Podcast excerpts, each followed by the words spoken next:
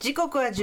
時37分 TBS ラジオ生活を踊る私ジェンスーと小倉弘子でお送りしていますここからは生活の知恵を授かるコーナースーさんこれいいよお話を伺うのは生活は踊る月一レギュラー医療ジャーナリストで医師の森田豊さんですお願いしますよろしくお願いいよろたししくおます。願いします今今日も朝 NHK を見ましてね、いやあらまあありがとうございーうんます楽しかったですね。で、あ家内とも録画も合わせて3回繰り返して みて、早いですねありがとうございますかなり感本当動に感動ってなんかうるるんうるるんしてましたいね。やもう感謝感謝ですよ本当にありがとうございよまろすしくお伝えください奥様いつもね森田さん私を気にかけてくれるのね優しいよ忙優ししいいのアにシスねトしてくださるんですよねありがとうございますいいえそんな森田先生今日は医学的見地に基づいた楽しみながら健康になれる方法ですってまあ、世の中はゴールデンウィークで家族や親戚で集まることが多いかと思いますけれど、まあ、そんなタイミングにですねいいんじゃないかと思う企画を私が持ち込んでみましたおー医学的見地に基づいた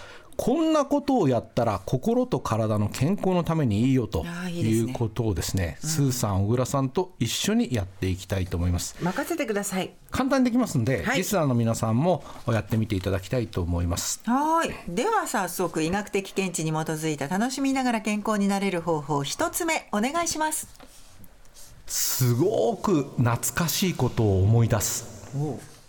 えー、これはどういう意味ですか年齢を重ねると昔話に花が咲くと咲くいうことも咲くある多くなるかと思うんですけど脳科学の研究で過去を懐かしむことによってストレスが解消され幸福感がもたらされそして認知症の予防にもつながるということが分かってきたんですね。へえ回想法といって昔を思い出させる写真や音楽などを利用する取り組みっていうのも実際の医療現場では行われていて、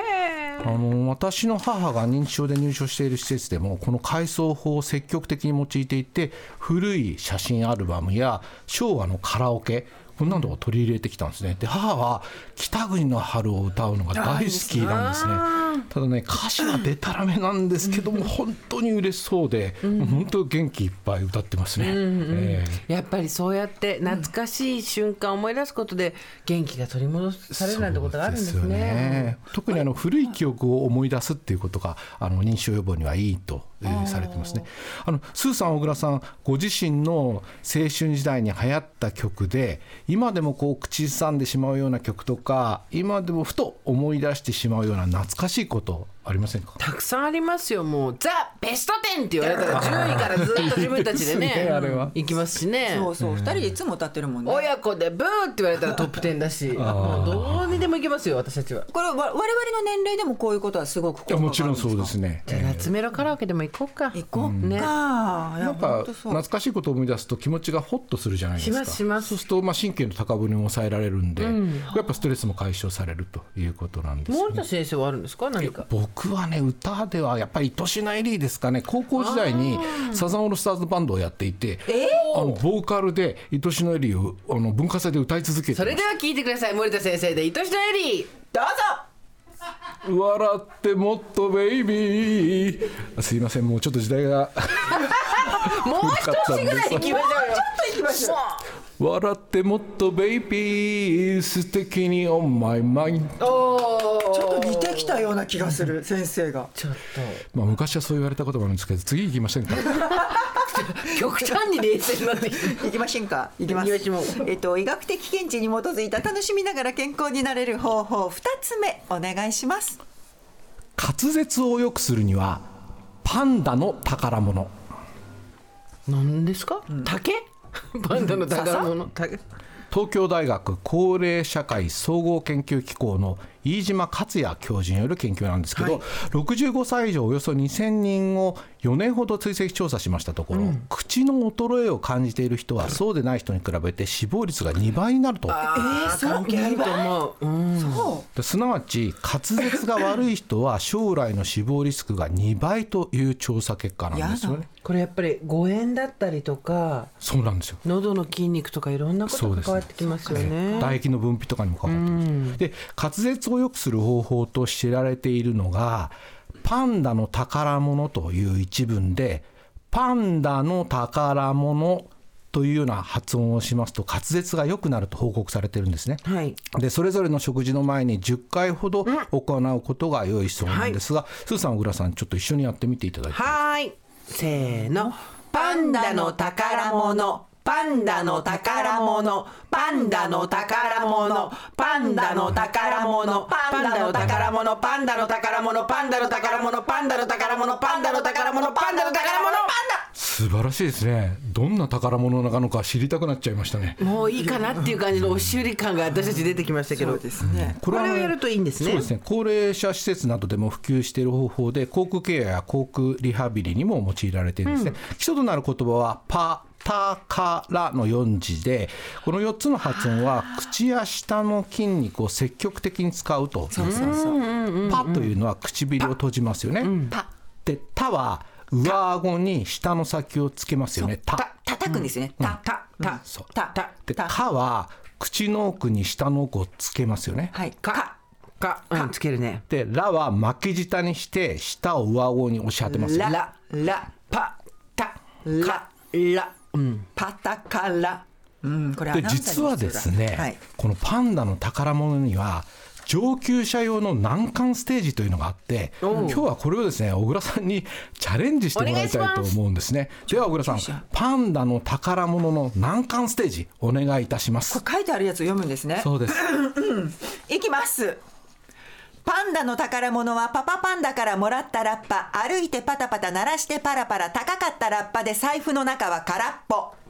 おークリアさすおーが素晴らしいですね緊張したさすがでも確かにパッタパッタカラカラカラカラカラ口の中がすごく動く音だねこれはいろんな動きがある口の中で唾液がいっぱい出てきますよねじゃあ出てきました、ええ小倉さんもう一回ゆゆっくりやってもらってもいいだってリスナーさんもねもしかしたらそうです上ね級編試してみたいかもしれないからメモのご準備はよろしいでしょうよかろしいでしょうか参ります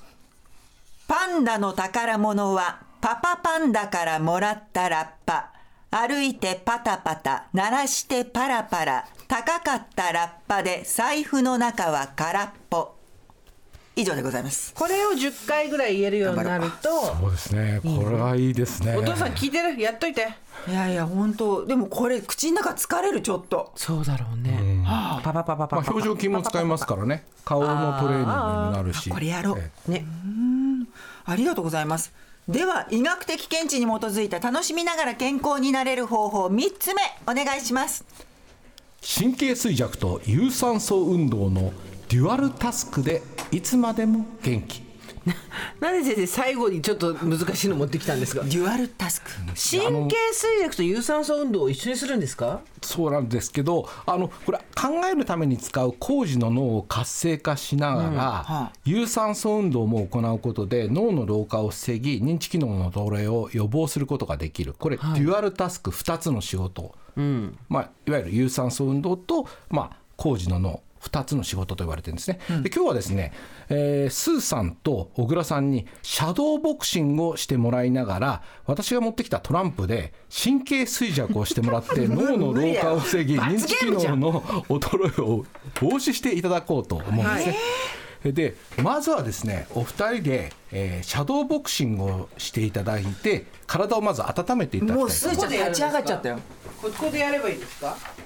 シュッシそうュですそうッでてすね。そうですね。こういうシュッシュッシュッ神経衰弱はどうやってやるの神経衰弱が今トランプをですねここに用意していますんで、えーまずとりあえず2人でシャドーボクシングをしていただいてですね体を温めて有酸素運動を十分にしていただいて汗ばんでからこのトランプを引いていただくということでそれ空手ですけど小倉さん小倉さん小倉さん肩それ空手やったことないやったことないどうやんのスーちゃん足を左前に出します左前はいで顎のとこに手を置きます顎のとこに手それでこっち右側で押し押しますね左でジャブジャブこうじゃなくてこうまっすぐですね猫パンチになっちゃそううですねはいシュッシュッはいシュッシュッシュッシュッ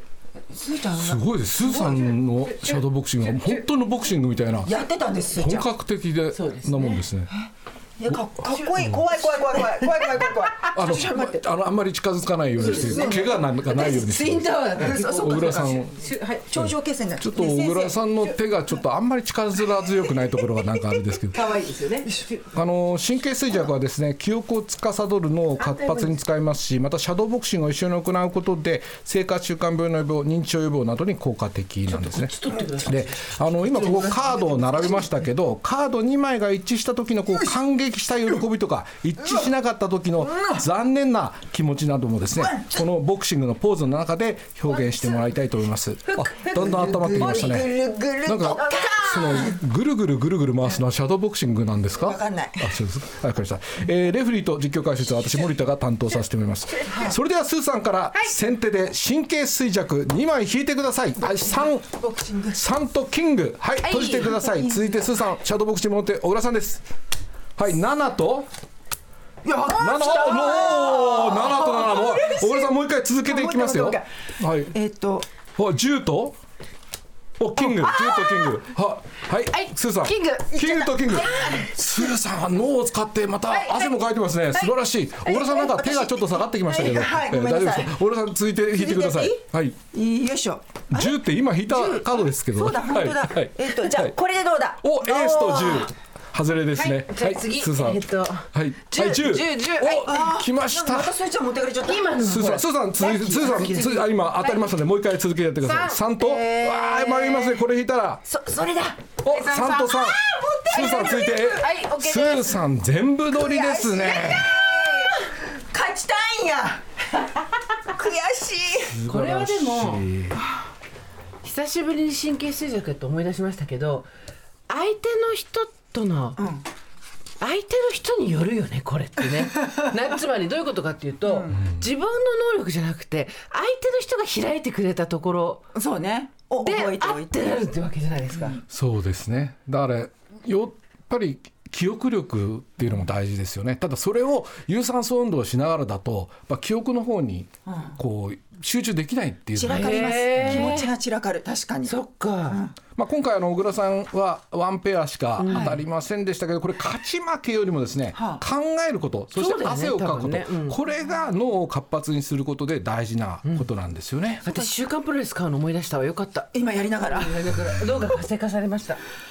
これスクワットやりながらでもいいってことですかそうですねとあの有酸素運動と何かこう記憶を司るような脳とあ両方を司る両方を一緒にやればいいということなんで今日はこちらで用意してみました、まあ、あのゴールデンウィークにですねリスナーの皆さんもご自宅とか帰省先でやっていただければとねいいですよちょっと面白かったこれね。うんはい、というわけで森田先生今日もありがとうございました今日のゲストは医療ジャーナリストで医師の森田豊さんでした。ありがとうございました。ざいました